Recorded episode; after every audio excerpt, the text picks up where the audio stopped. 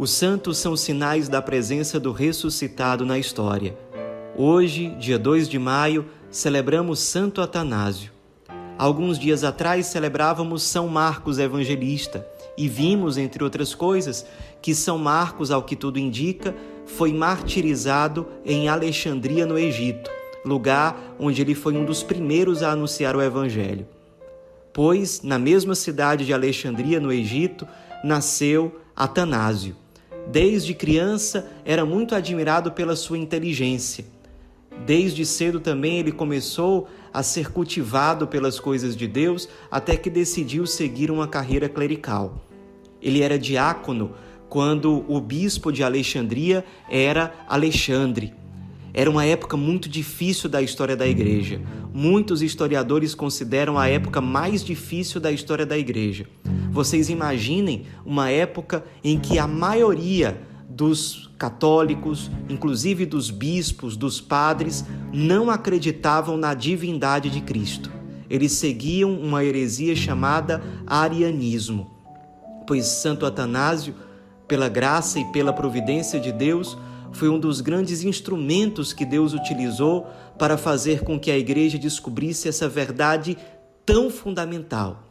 Jesus Cristo é não apenas um homem, filho de Deus, mas é Deus, o Filho eterno de Deus, que se fez homem. Cristo é 100% Deus e 100% homem. Isso que hoje nós dizemos em catequese para crianças, na época era ainda motivo de muita discussão século IV.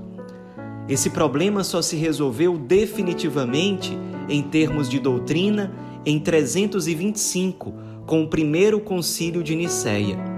Nessa época, Atanásio era diácono do bispo Alexandre e acompanhou o seu bispo até o concílio. Embora muito jovem, ele admirou a todos pela sua inteligência, pela sabedoria com que ele refutava a mentira ariana e defendia com toda a firmeza e com todo o ardor a divindade do Cristo, sem negar a sua verdadeira humanidade. Dizem os testemunhos da época que a atuação de Atanásio no concílio foi tão empolgante pela lucidez de sua doutrina e pela argumentação bíblica que ele apresentava os erros dos arianos foram por ele refutados com tanto brilho, clareza e evidência que causou admiração a todos os assistentes do concílio. Se seu discurso foi um triunfo para a causa católica, conquistou-lhe, porém, o ódio dos arianos, que lhe declararam implacável guerra até o fim da vida. A partir do concílio, a igreja deixava claro, de forma oficial, Jesus Cristo é totalmente Deus e totalmente homem. Logo depois do concílio, voltando ao Egito, o bispo Alexandre morre. E quase que automaticamente, o diácono Atanásio, ainda muito jovem, apenas 31 anos, foi aclamado por todos como o novo bispo de Alexandria no Egito. Ele queria recusar, ele era muito humilde, não se sentia digno daquela missão, mas depois de muita insistência, percebeu que era de fato vontade de Deus e, despojando-se, aceitou o chamado. Praticamente desde o primeiro dia, foi implacavelmente perseguido.